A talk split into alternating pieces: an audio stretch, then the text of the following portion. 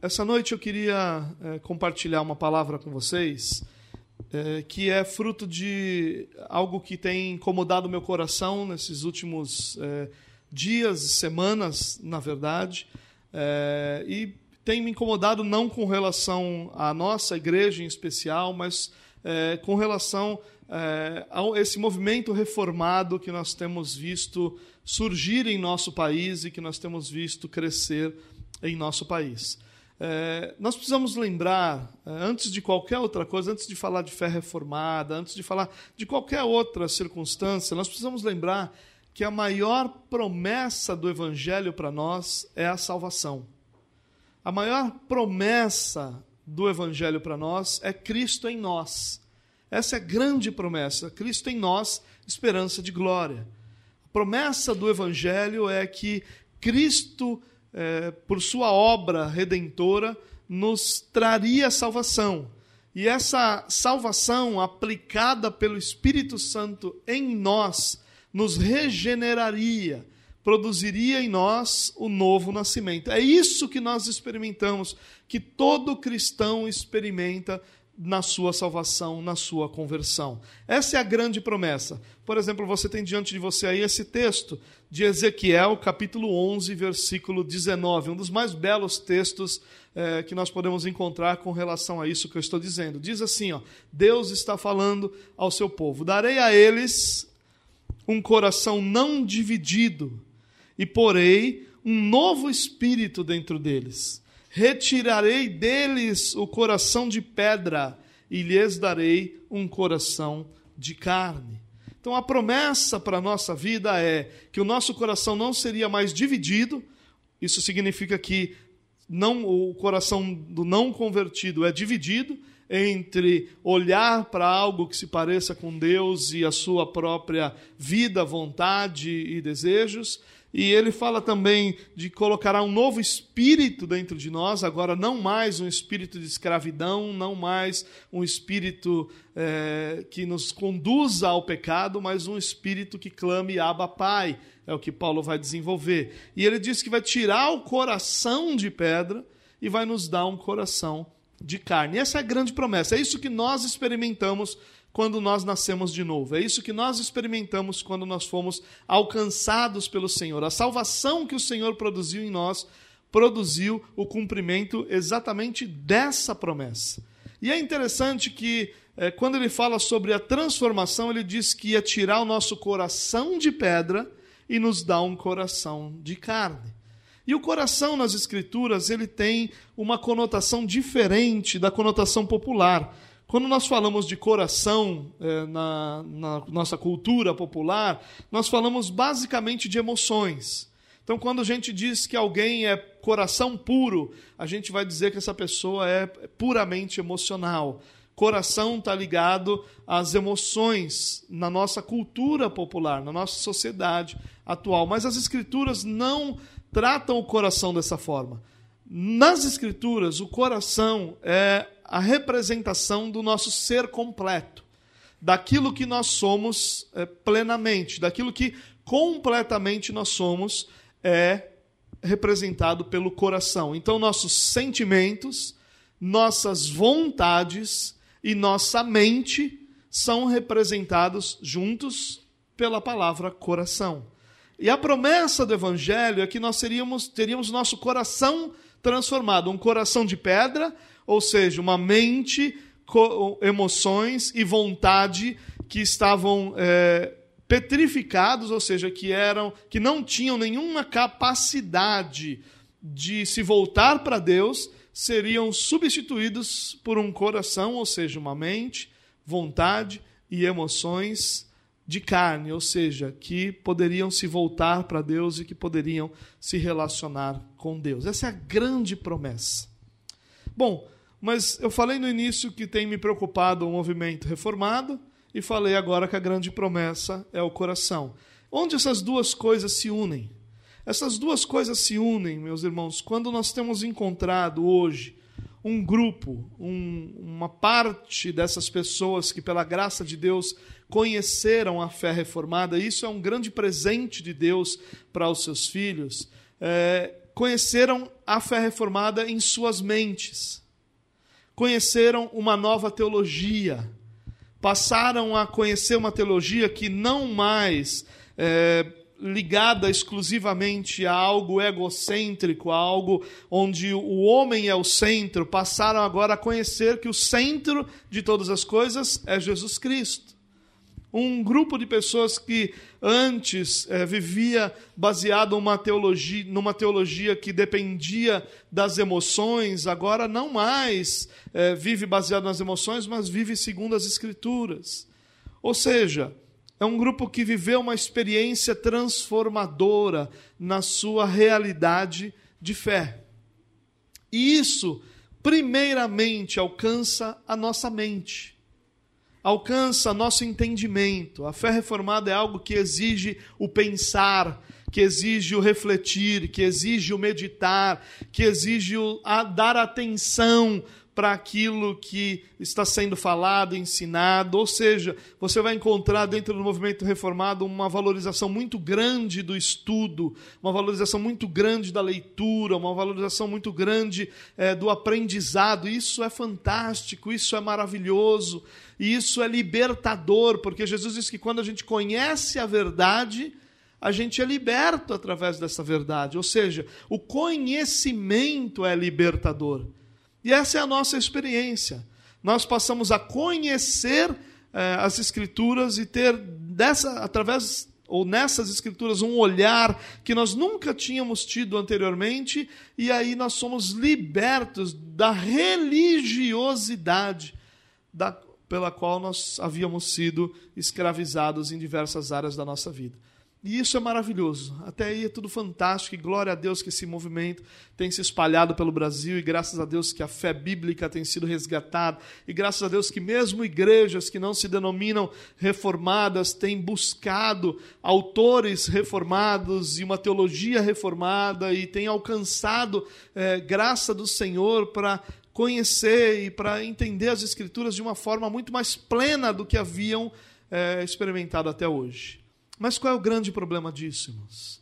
O grande problema disso é que se nós não tivermos o nosso coração reformado, nós nos tornamos uma espécie de Frankenstein gospel. Existe isso. Se não existe, eu acabei de inventar. O Frankenstein gospel. O que, que é esse? Você lembra do Frankenstein? O que, que era do Frankenstein? Ele era uma criação e você deve ter idade suficiente para ter ouvido é, sobre essa é, história, né? E tem filme, tem muita coisa sobre, sobre o Frankenstein. E ele, na verdade, é, em resumo, uma pessoa que é parte de todas, de muitas outras.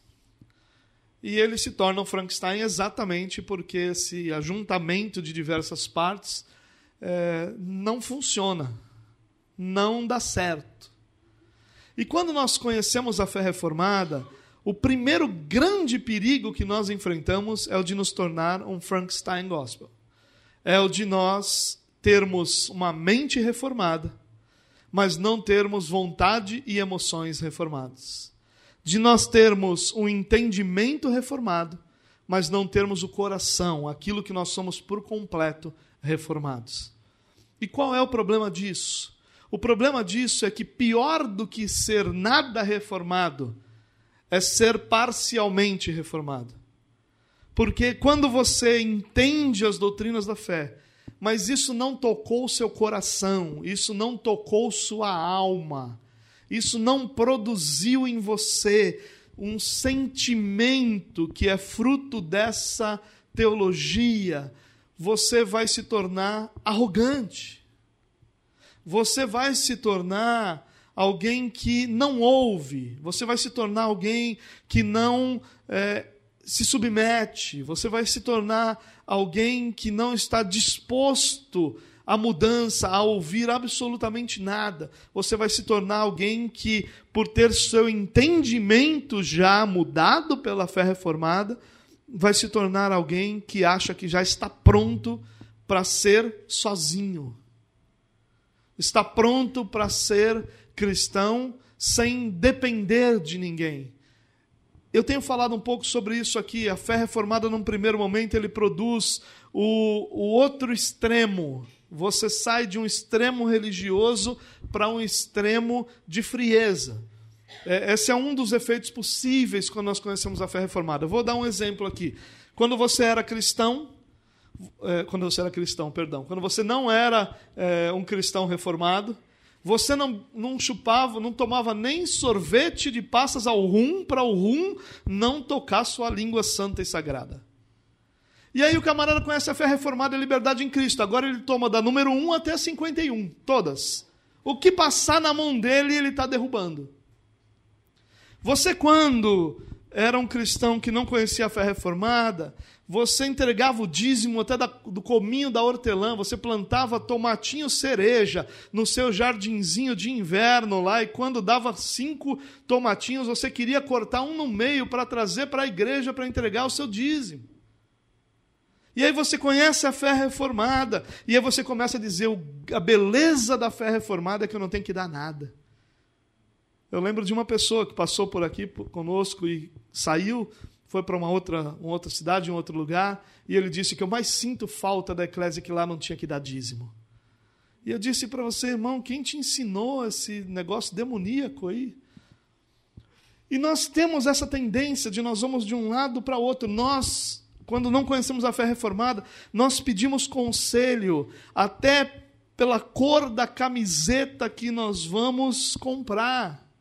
E nós conhecemos a fé reformada e nós achamos que não precisamos mais de ninguém.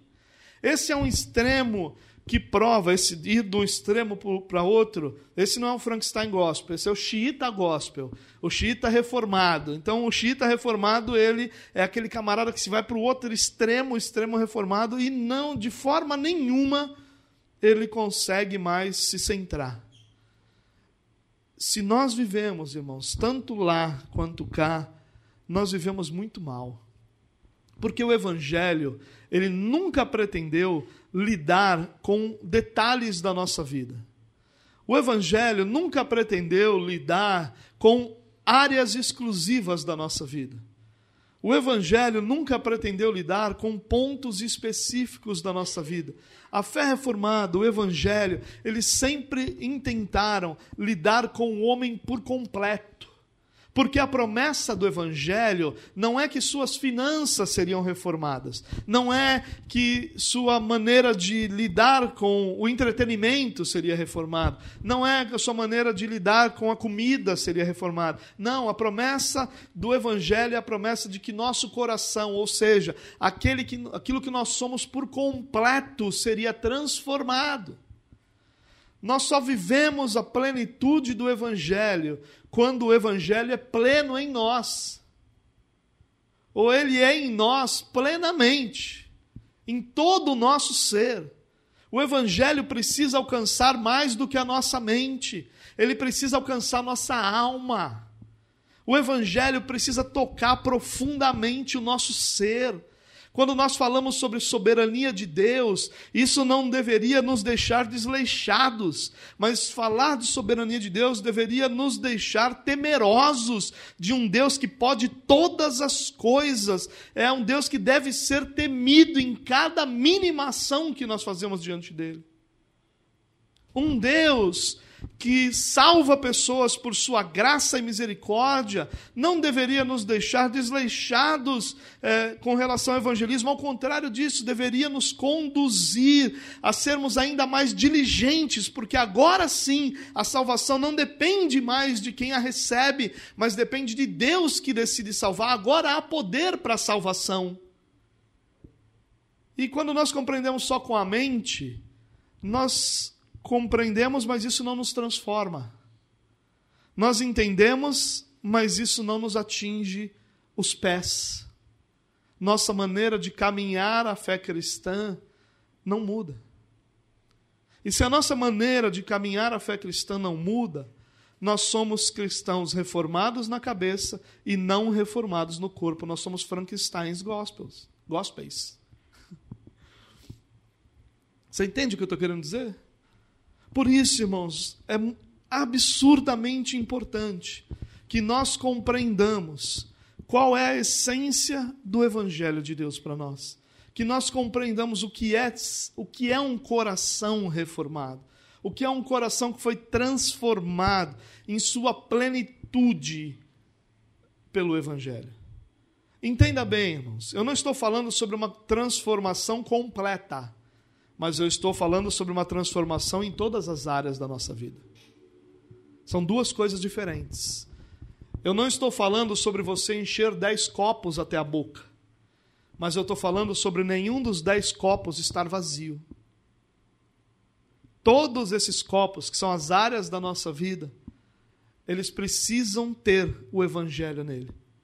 E à medida que nós vamos experimentando o Evangelho e esse, essa nossa fé vai sendo desenvolvida pela presença do Espírito de Deus em nós, esses copos vão sendo enchidos mas nenhum deles pode estar plenamente vazio.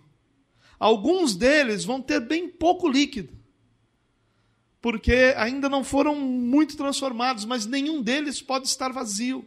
Porque se algum deles estiver vazio, o evangelho não está sendo pleno em nós. É muito importante a gente entender isso, irmãos, e lutar contra esse perigo que os reformados experimentam de ter uma fé mental que não toca a alma, que não nos faz chorar, que não nos faz agir, que não nos faz doar, que não nos faz nos doar, que não nos faz viver a plenitude desse evangelho. O Evangelho não é só mental, irmãos, não é só uma fé que nós entendemos, mas ela é uma fé que produz vida, ela é uma fé que produz atitudes, produz ações, produz realidade. Não é só um discurso sobre o Deus que é soberano, não é só um discurso sobre a salvação que vem do Senhor, ele é uma prática de vida, onde a plenitude de quem Deus é é vista em cada uma das nossas ações. O que é então um coração reformado? E é isso que eu queria compartilhar com você essa noite. É, eu poderia falar de muitas características de um coração reformado. Porque se o evangelho pleno atinge a vida plena, é claro que a gente pode falar dias e dias e meses e meses sobre cada área da nossa vida que como ela é atingida pelo evangelho. Mas eu queria, é, por questões de tempo e por questões é, de compreensão mesmo, de didática, separar aqui algumas características que vão ser as primordiais, vão ser aquelas principais na vida de alguém cujo coração, na vida de alguém cuja plenitude do Evangelho foi recebida. E é isso que eu quero poder compartilhar com a graça de Deus sobre você. Primeiro lugar, irmãos, um coração reformado é essencialmente bíblico. Pode parecer uma coisa das mais básicas e tolas dizer isso, que um coração reformado é essencialmente bíblico. E nunca você vai encontrar uma igreja que não se diga bíblica. Será que seria possível isso? Nós passearmos em nossa cidade, entrarmos em cada igreja e fazer uma pesquisa. Vocês são uma igreja bíblica? É óbvio, porque ser igreja e ser bíblico são sinônimos.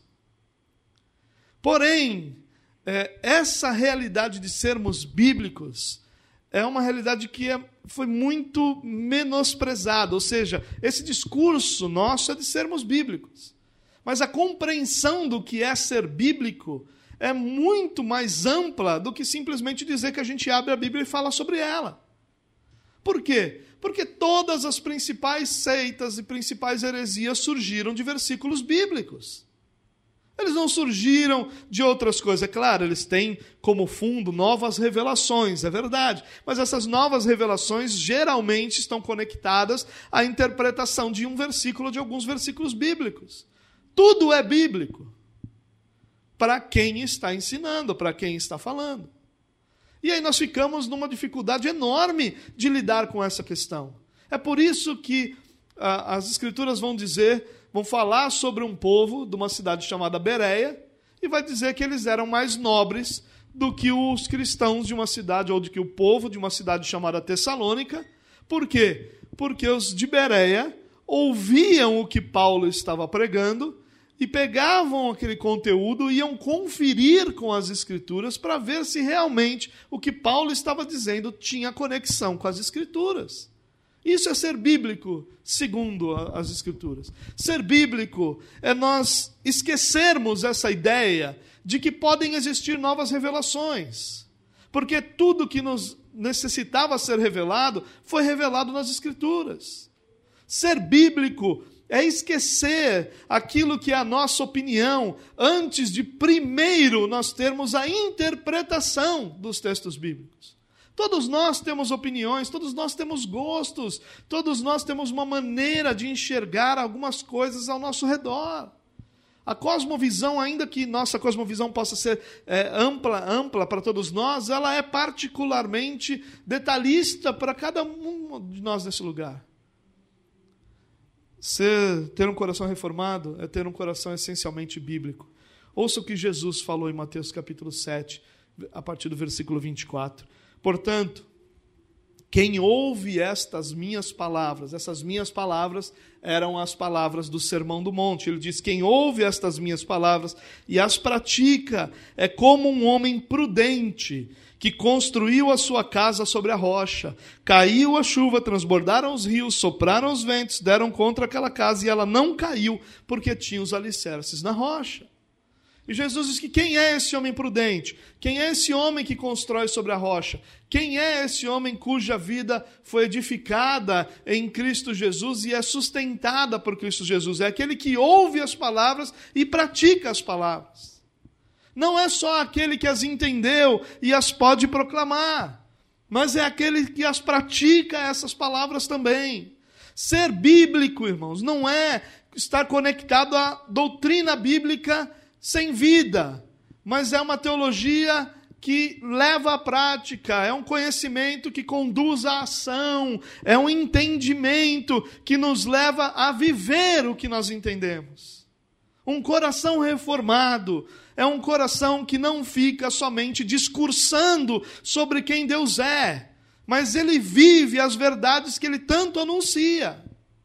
Ou pelo menos, ele se esforça em todo o seu ser para viver essas verdades. Ser essencialmente bíblico não é ser uma pessoa que sempre tem algo para questionar, que sempre tem algo para criticar, que nunca nada está bom. Ao contrário, ele é algo que quando, alguém que quando compreende alguma coisa, ele aplica aquilo que ele compreendeu na sua vida diária e na vida, no relacionamento das pessoas ao seu redor. Ser essencialmente bíblico, irmãos, é dizer: a minha opinião não importa. O que realmente importa é o que as Escrituras dizem. Por isso que é difícil, porque isso está ligado à reforma nosso, das nossas emoções e da nossa vontade, não da nossa mente. É fácil nós dizermos assim: é, eu estou orando, se Deus quiser, Ele vai me fazer tal coisa. Esse é, nosso, nosso discurso é assim. Mas será que na nossa oração, será que a nossa vontade é realmente que Deus faça dessa forma? Será que a nossa vontade é, Senhor, faz realmente o que o Senhor quer e eu vou estar em paz? A vontade não é essa, a vontade muitas vezes é, Senhor, faz o que eu te pedi. Eu estou dizendo o que tem que ser dito, mas meu coração deseja só o que eu te pedi. Não está aberto a outra coisa. Ser bíblico, irmãos, é simplesmente nós vivermos uma vida submissa às Escrituras. E às Escrituras somente.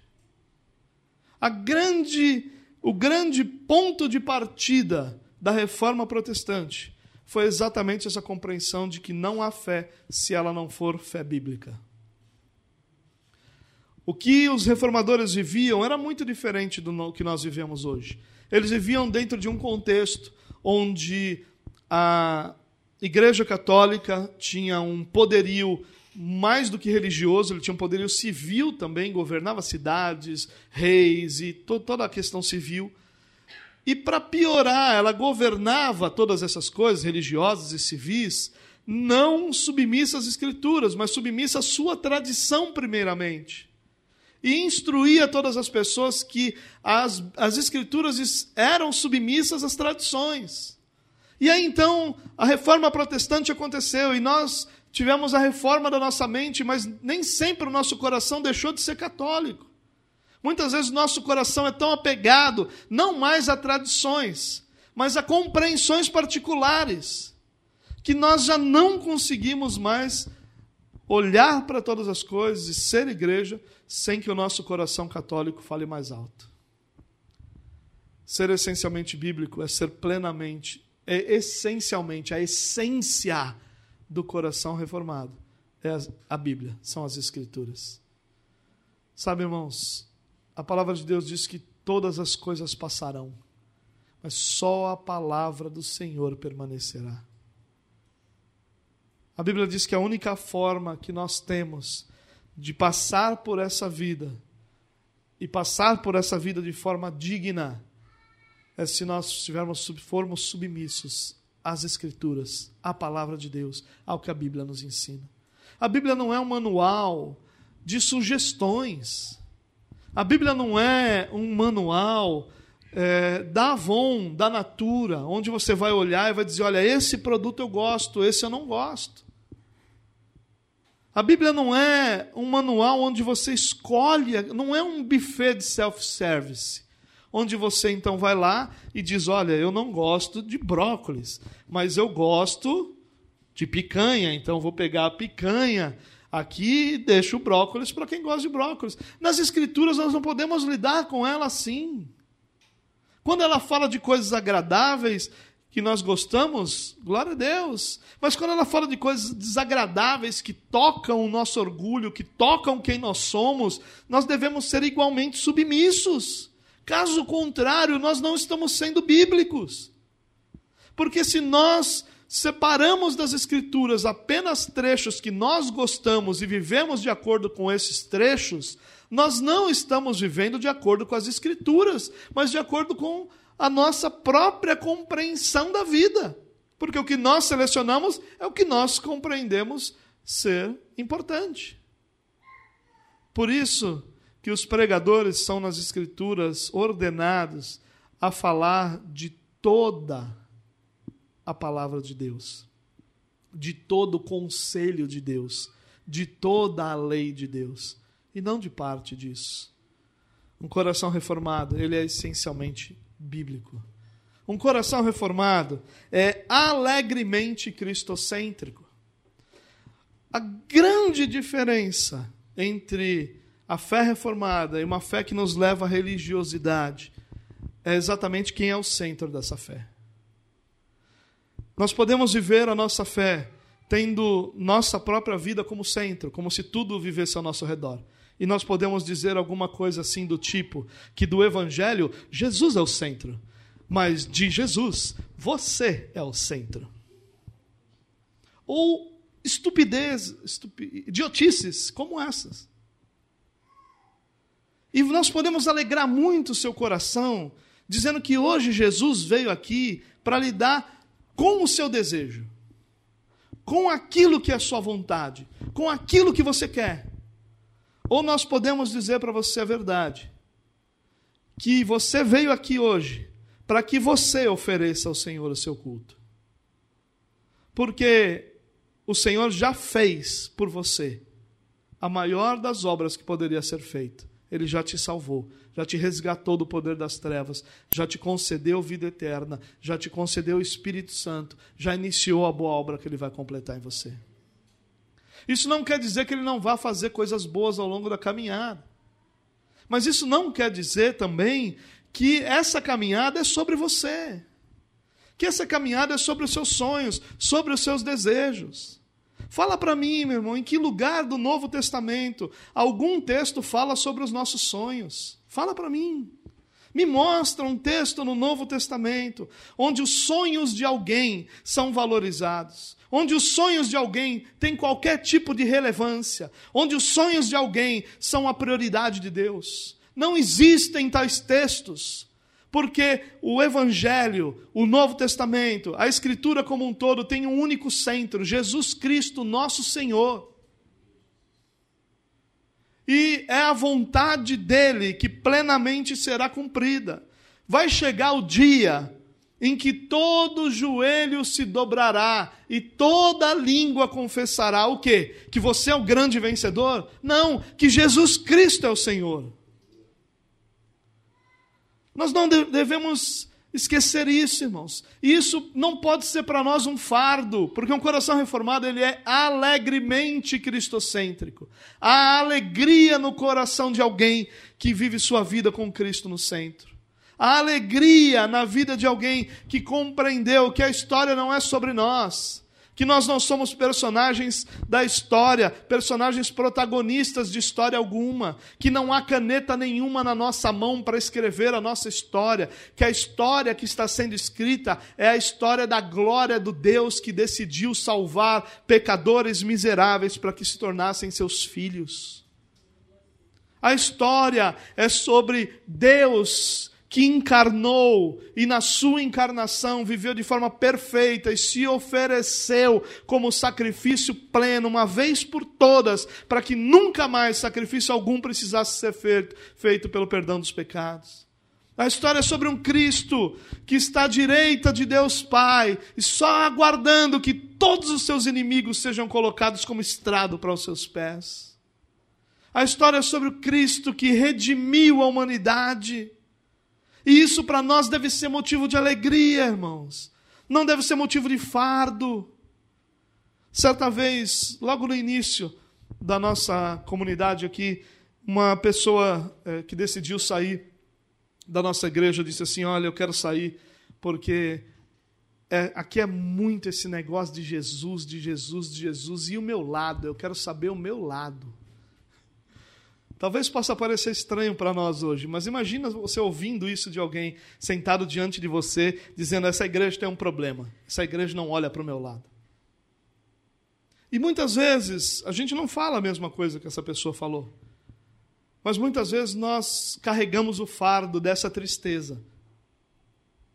Um coração reformado é um coração que é alegremente cristocêntrico. Cristo é o centro de todas as coisas. Glória a Deus. Todas as coisas giram em torno de Cristo. Glória a Deus. Deus está movendo todas as coisas para que Cristo seja o ponto central de toda a história. Glória a Deus. O meu conforto não é prioridade de Deus. Prioridade de Deus é que seu nome seja glorificado. Glória a Deus. Os meus sonhos não tem importância alguma no céu e na eternidade. Os meus sonhos não mudam coisa alguma na grande obra que o Senhor está realizando. Glória a Deus. Eu irei para a sepultura com dezenas de sonhos não realizados. Glória a Deus por isso. Porque se tem uma única coisa que não será frustrada, é a ação de Deus para que ele seja glorificado e Cristo seja o centro de todas as coisas. No final de todas as coisas, sabe o que vai sobrar? Uma grande família de muitos filhos semelhantes a Jesus para a glória de Deus Pai. É isso que vai sobrar. E esse é o motivo da nossa alegria. O motivo da nossa alegria não é que os nossos sonhos estão realizados. O motivo da nossa alegria não é que nós estamos seguindo adiante e alcançando tudo aquilo que nós queremos, ainda que nós vivamos isso, irmãos. Eu não estou dizendo aqui, não, não confunda as coisas. Eu não estou dizendo que a proposta é uma vida de nada. Não é isso que eu estou dizendo. O que eu estou dizendo é que a proposta não é uma vida de tudo. A proposta é uma vida onde nós teremos sim inúmeras manifestações do amor da graça de Deus, inúmeras colheitas daquilo que nós plantamos, mas escute o que eu vou lhe dizer: nunca, nunca você será ponto central de nenhuma decisão de Deus. Nunca. Você não é o centro de coisa alguma. O centro de todas as coisas é Jesus Cristo, o nosso Senhor. Todas as coisas estão sendo dirigidas, moldadas, trabalhadas, construídas, para que ao final de todas as coisas, ao final de todo o tempo, Deus seja reconhecido como o grande Deus Salvador. Para que diante do Cordeiro nós possamos dizer: Eis o Cordeiro de Deus que tira o pecado do mundo. Ou como diz lá em Apocalipse, diante do Cordeiro nós possamos dizer: ao Cordeiro, somente ao Cordeiro, seja toda a honra, toda a glória e todo o louvor. Um coração reformado, ele não está preocupado com seus sonhos. Ele não está preocupado com aquilo que ele tem ou deixa de ter. Ele faz tudo o que ele tem que fazer, assume toda a sua responsabilidade, trabalha arduamente, luta para ter suas coisas, luta para alcançar os seus bens, luta para ter uma família abençoada, mas ele sabe que nada disso é prova do amor de Deus. A prova do amor de Deus chama Jesus Cristo, o nosso Senhor. Se nós não tivermos mais nada amanhã, nós nunca deixaremos de ter a única coisa que nós precisamos: Jesus Cristo. Nos dias mais sombrios da sua vida, naqueles dias em que o pecado te alcançou, naqueles dias em que a angústia te alcançou, naqueles dias em que, como diz o salmista, das profundezas clamei ao Senhor. Sabe quem estava do seu lado nesse dia? Jesus Cristo, o seu Senhor. Nos dias mais sombrios da nossa vida, ele permaneceu sendo o centro. Assim como nos dias de grande celebração, em que tinha muita gente ao seu redor, em que você pode alcançar aquilo que era seu sonho, que você pode alcançar aquilo pelo qual você trabalhava, que você pode viver, experimentar a prosperidade, fruto do seu, do seu trabalho, da força dos seus braços que o Senhor lhe concedeu. O Senhor também permaneceu o centro, porque sem Ele nós nada podemos fazer. Cristo é o centro. Se Cristo não for o centro, irmãos, sabe quem é o centro? Nós. E aí, sabe quem precisa ser agradado? Nós. Sabe quem precisa estar satisfeito? Eu, você, cada um de nós. Sabe quem precisa estar sempre ali numa posição de destaque? Nós. Agora, quando Cristo é o centro, ah, irmãos, nós podemos dizer, como Paulo diz aos Gálatas, capítulo 2, versículo 20: Fui crucificado com Cristo. Assim, já não sou eu quem vive, mas Cristo vive em mim. A vida que agora vivo no corpo, vivo-a pela fé no Filho de Deus, que me amou e se entregou por mim. É Cristo que vive em mim. E Ele vive em mim para cumprir os propósitos dele.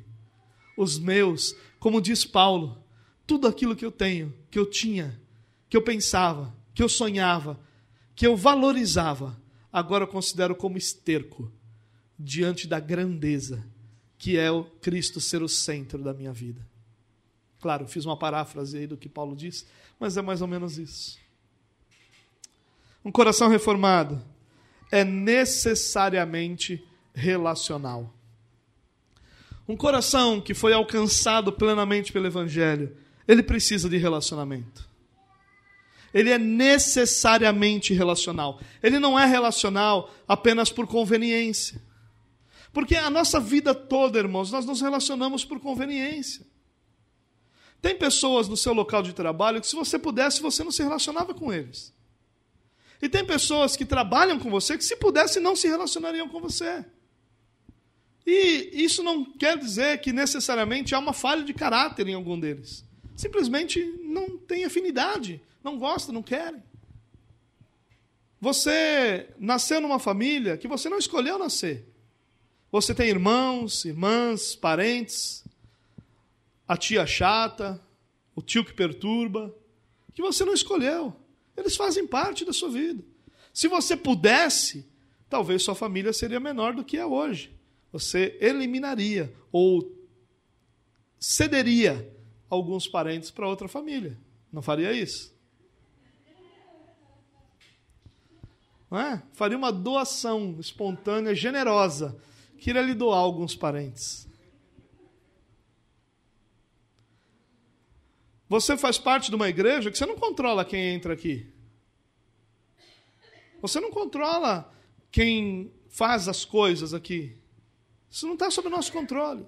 Se você pudesse, talvez você colocaria pessoas que mais lhe agradam na sua maneira de ser, na maneira de falar. Ou seja, todos os nossos relacionamentos eles são por interesse. Ou, melhor ainda, grande parte dos nossos relacionamentos são por interesse. Até a pessoa com quem você casou, Você casou não é pelo que a pessoa é, é pelo que você sente por ela.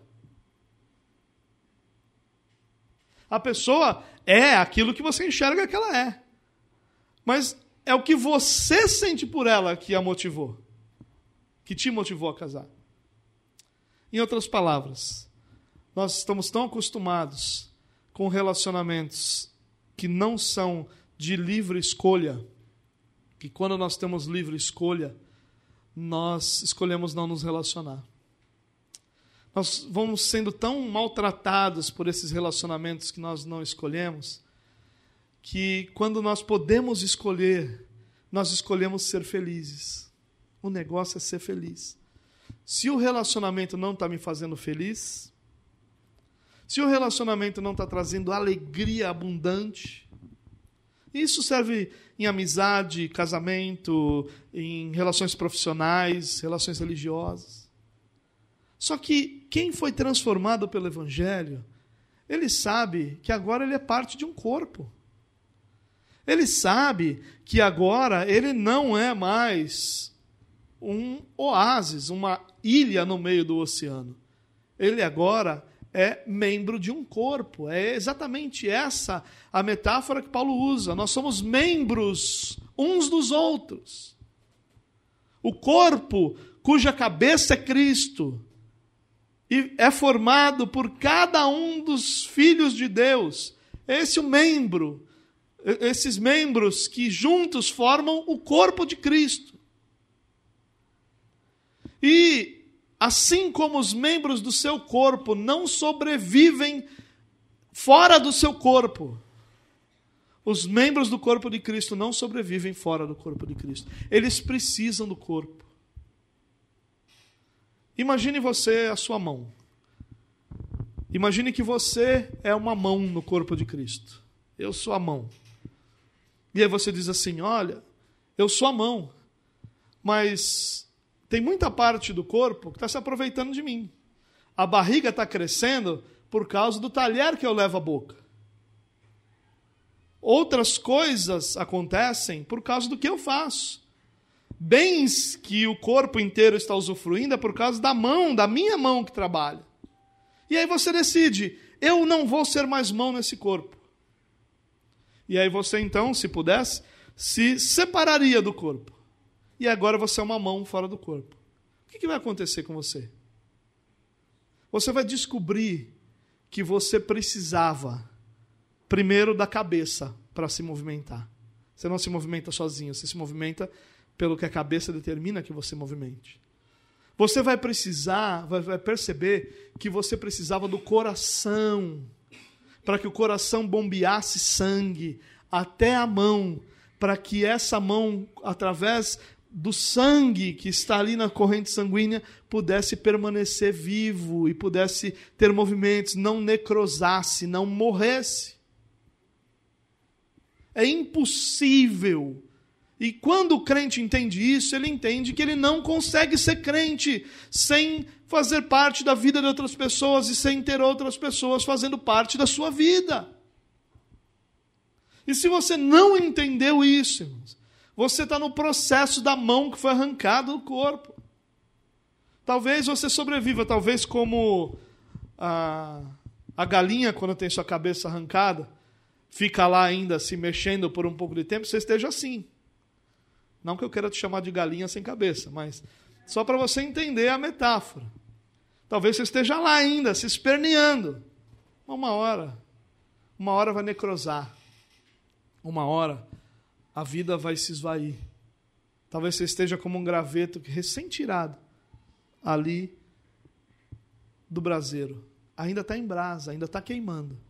Mas uma hora esse fogo acaba. E quando esse fogo acabar, não há vida.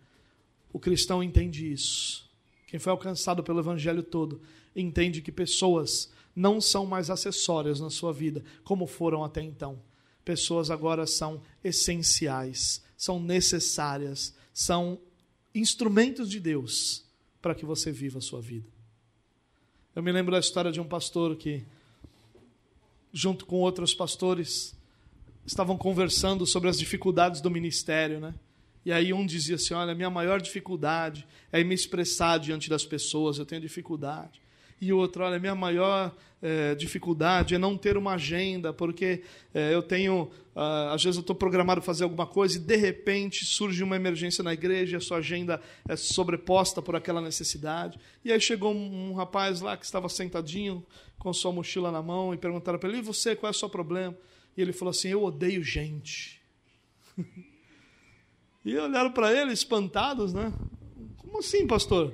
Eu odeio gente mas as pessoas são necessárias na minha vida. Deus age na minha vida através de pessoas. Eu não preciso amar estar com as pessoas. O que eu preciso é compreender que eu preciso estar com as pessoas. E quando eu compreendo isso e ajo em direção a isso, o próprio Deus vai me moldando de forma que aquilo que era uma necessidade agora se torna um desejo estar com as pessoas e amar as pessoas. 1 João capítulo 1, versículos 6 e 7. Por favor, dê bastante atenção a esse texto. Se afirmarmos que temos comunhão com Ele, Ele Deus, mas andamos nas trevas, mentimos e não praticamos a verdade. Ou seja, se eu digo que tenho comunhão com Deus, mas as minhas ações são andar em trevas, ou seja, andar não em santidade, mas andar fora dessa santidade, andar em trevas, na verdade eu sou um grande mentiroso e não pratico a verdade. Agora, se porém nós andamos na luz, ou seja, se eu realmente tenho, comunhão com Deus, preste bem atenção nisso. Se eu realmente tenho comunhão com Deus, se eu realmente estou na luz, qual é a consequência disso? Temos comunhão uns com os outros. E o sangue de Jesus, seu Filho, nos purifica de todo pecado. E ter comunhão, irmão, não é estar junto em alguns lugares. Ter comunhão é fazer parte da vida. Isso que significa comunhão. Você só tem comunhão com alguém que faz parte da sua vida de verdade. Você só tem comunhão com alguém que faz parte da sua história. E essa é a consequência de ser cristão. É o resumo desse texto. Leia esse texto 20, 30, 50 vezes e você não vai chegar a outra conclusão senão essa. Se eu pertenço de verdade a Jesus e se eu ando como alguém que pertence a Jesus, automaticamente, necessariamente, eu tenho comunhão com os meus irmãos. Um coração reformado é permanentemente missional. Missional, só queria explicar isso, é uma palavra diferente de missionário, né? É, porque missionário dá sempre aquela intenção de ir fazer alguma coisa. Missional é o, da outra conotação, é a ideia de que está sempre em missão. Então não estou só em missão quando eu vou para outro lugar pregar o evangelho. Eu vou, estou em missão quando eu vou para o trabalho. Eu estou em missão quando eu vou para a faculdade. Eu estou em missão quando eu vou visitar um vizinho. Eu estou sempre em missão. E isso é algo que nós precisamos lembrar. Um coração que foi atingido pelo evangelho ele não tem outra vida senão ser agora um missionário de Cristo. Onde ele estiver. Ele não separa mais a vida dele secular entre a vida dele cristã, porque agora ele é um missionário. E um missionário não tem outra vida senão ser um anunciador do Evangelho de Cristo. E isso nos falta, irmãos. Nós compreendemos o Evangelho, nós compreendemos a necessidade que as pessoas têm, nós sabemos, você sabe que aquele miserável que trabalha com você, que aquela piriguete que trabalha com você, se morrer amanhã vai para o inferno. Mas isso não está corroendo o seu coração. Como é que pode ser isso? Como é que pode ser que a pessoa com quem você trabalha todos os dias e que todos os dias olha para sua cara e que todos os dias serve junto com você, morra e vai para o inferno e isso não te corroa por dentro. A ponto de fazer de você alguém em missão pela salvação dessa pessoa. E nós temos a cara de pau de dizer o seguinte: olha, aqui dentro nós não misturamos as coisas, cada um tem sua fé e nós não misturamos as coisas. Não, como assim? Misturar o quê? Você tem outra vida, por acaso, que não seja a vida de missionário de Jesus Cristo? Você tem outra realidade de vida que não seja de filho de Deus resgatado para resgatar. Existe outra realidade em você que não seja ser cristão em todos os lugares. Como assim? Separar o quê? Esse evangelho que atinge a mente, irmão, mas não atinge a alma, que não nos faz chorar pelas almas, que não nos faz lamentar pelos perdidos. Sabe uma das coisas que mais aflige meu coração quando eu estou aqui na igreja e passo as tardes aqui é o sino do cemitério em frente. Não sei se você já percebeu, mas todas as vezes que o enterro vai sair, o sino toca.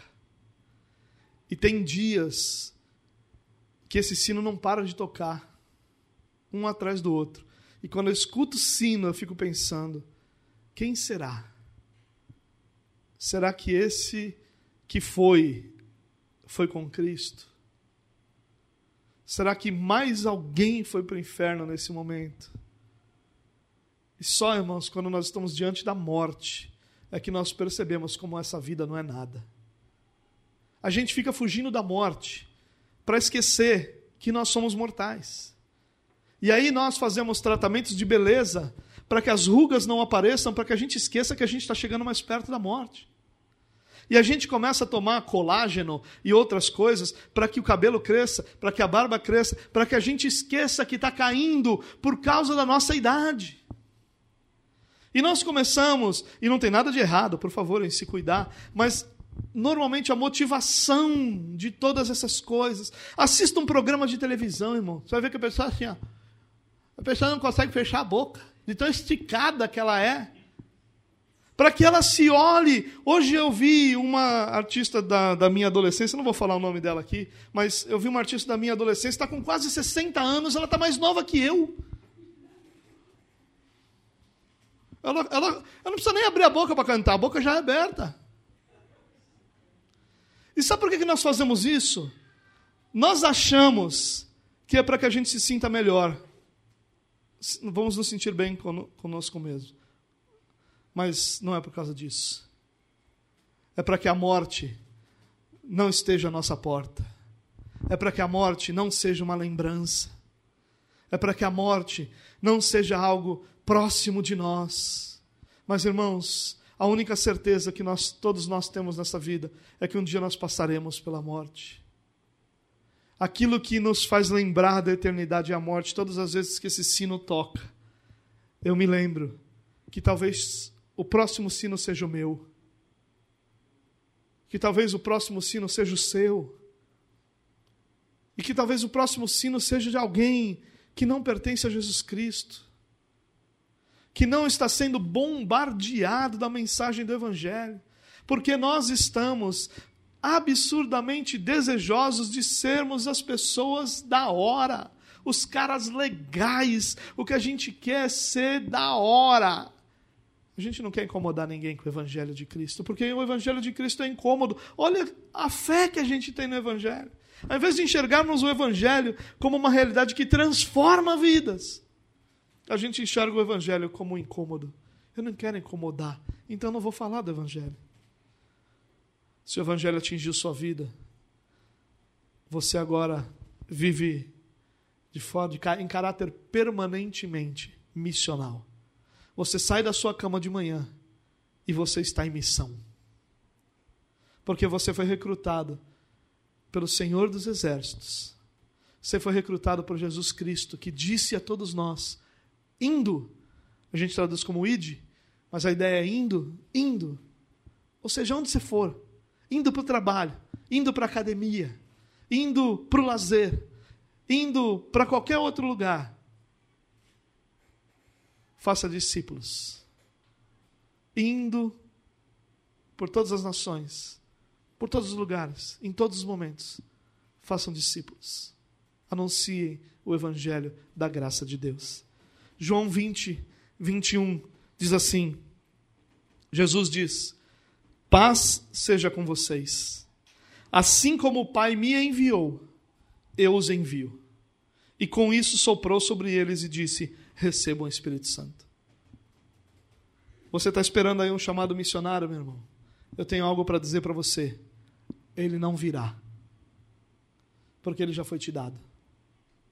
Talvez você receba um chamado de trabalho para determinado lugar.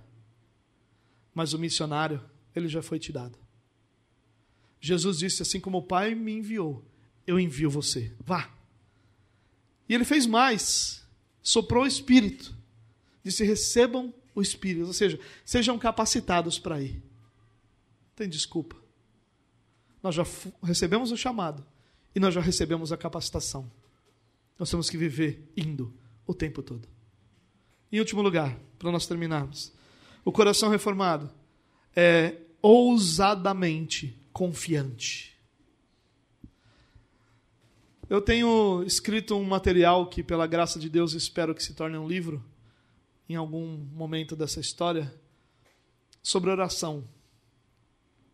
E nesse livro, uma das coisas que tem me desafiado é quando eu escrevo sobre oração e digo: meu Deus, eu preciso crer nisso para a minha vida plenamente. E uma das coisas que muito me tocou foi quando eu comecei a questionar sobre por que, que a gente ora tão pouco. Por que, que quando a gente levanta de manhã, a primeira coisa que a gente pega na mão é o celular? Por que, que as nossas orações ficaram relegadas aos momentos em que a gente não tem outra coisa para fazer? Eu estou indo para o trabalho, então o busão está cheio, cheio de gente me espremendo, me apertando, acotovelando, gente cheirosa, gente fedida gente de todo jeito. Aí nessa hora, Senhor Jesus, bom dia. Mas quando está tudo bem, sentado no sofá confortável, diante de um café quentinho, um pão com manteiga derretida, aonde que Jesus é lembrado? E sabe por que, que a gente ora tão pouco? Porque a gente não crê. Porque se a gente realmente cresce, a gente orava mais. Um coração que foi atingido pelo Evangelho é ousadamente confiante. Eu sei que eu não mereço nada. Eu sei o miserável que eu sou. Eu sei o, o tanto de pecado que está sobre a minha vida. Eu sei um mundaréu de coisa que eu preciso melhorar. Eu sei quanta coisa eu tenho feito que tem estragado tudo, mas ainda assim eu confio que não está em mim, não está nos meus méritos, não está na minha força, está em Cristo, a graça para que eu possa ser ouvido pelo meu Pai. Por isso eu vou ousar ir diante do trono da graça, ousar clamar ao Senhor, ousar pedir por misericórdia, ousar pedir ao Senhor por uma ação poderosa sobre a minha vida. É ousadamente confiante o coração daquele que foi atingido pelo Evangelho. A gente crê muito pouco, irmão. A gente crê muito pouco. A gente crê de uma forma muito superficial. A gente só crê realmente quando interessa para a gente. A gente não tem perseverança no nosso crer. A gente ora três vezes, já está dizendo, eu orei três vezes, o Senhor não respondeu, a graça me basta. Tremenda preguiça gospel. Quando nada mais, deve, nada deveria ser mais valioso para nós do que está diante do nosso Pai, do que está diante daquele que criou todas as coisas com a força do seu poder, da sua palavra. imagine a cena. Não existia nada. Nada. Você sabe o que é o nada? Não, a gente nem sabe o que é nada. Não existia nada. Só Deus. E aí Deus diz assim: haja luz. E Onde não existia nada, agora há luz. E o Senhor diz que haja o firmamento, que hajam as águas, que hajam os animais. Haja e há. Você imagina, irmão? Deus dizer, haja um elefante, e um elefante surgir. Você imaginou? Haja o mar, e essa beleza que pessoas vêm de tantos lugares para ver. Ouve. Se nós crêssemos mesmo que Deus fez tudo isso, da forma como as Escrituras dizem, nós saberíamos, irmão, que a única coisa que precisa para que a nossa vida seja mudada é que Deus diga: haja. Todas as vezes que eu me pego dizendo, meu Deus, por que, eu estou insistindo nisso? Por que, eu continuo crendo nesse negócio? Por que, que não vou cuidar da minha vida de outra forma? Por quê? Porque eu sei, irmãos, que Deus só precisa dizer: haja. Hoje você pode estar na maior miséria emocional, espiritual, financeira, relacional. Se Deus disser, haja, muda tudo. Não precisa de duas palavras, não precisa de dois, não precisa de dois dias, não precisa de nada, só precisa de Deus dizer, haja. E se nós cremos nisso, por que, que a gente não é ousado em dizer, Senhor, é a ti que eu busco, porque eu sei que o Senhor pode, e eu não vou te largar até que o Senhor me responda. A gente fica cheio de, de falsos pretextos para dizer que nós não oramos. Não estou dizendo sobre determinar nada, não, pelo amor de Deus. Estou falando sobre ousar crer. Ouse crer. Nós precisamos ousar crer. Nós não cremos nem que as pessoas vão se converter, por isso a gente não prega o evangelho. Nós nem cremos que as coisas vão para frente. A gente às vezes não crê nem que a igreja vai para frente, por isso que a gente não se envolve, a gente não crê em um monte de coisa e por isso que a gente não faz um monte de coisa. O coração reformado, ele é ousadamente confiante. Olha o texto lá de Hebreus 10 que nós já lemos. Mas quando este sacerdote acabou de oferecer para sempre um único sacrifício pelos pecados, assentou-se à direita de Deus. Daí em diante, ele está esperando até que seus inimigos sejam colocados como estrado dos seus pés, porque por meio de um único sacrifício ele aperfeiçoou para sempre os que estão sendo santificados. Deus já nos salvou, nós já somos filhos. Isso deveria produzir em nós uma confiança ousada de estar sempre na presença de Deus, buscando clamando que ele diga: haja. Eu quero terminar essa mensagem, irmãos, dizendo a vocês, desejando a todos nós aquilo que Paulo desejou aos cristãos de Tessalônica. Olha o que ele diz: que ele, o Senhor, fortaleça os seus corações para serem irrepreensíveis em santidade diante de nosso Deus e Pai, na vinda de nosso Senhor com todos os seus santos. A oração de Paulo foi que o Senhor refortaleça o coração de todos vocês. Essa é a oração que eu gostaria de fazer por nós, que o Senhor fortaleça o nosso coração, para que nós possamos viver irrepreensíveis em santidade diante de nosso Deus e Pai. Porque Ele vem. Porque Ele voltará. Porque Ele vem sem demora. Porque Ele vai cumprir todas as promessas que Ele fez. Porque Ele vai cumprir todas as palavras que Ele declarou à humanidade. Porque Ele reinará sobre todas as coisas para todos sempre. Que o Senhor fortaleça os nossos corações para a glória dele.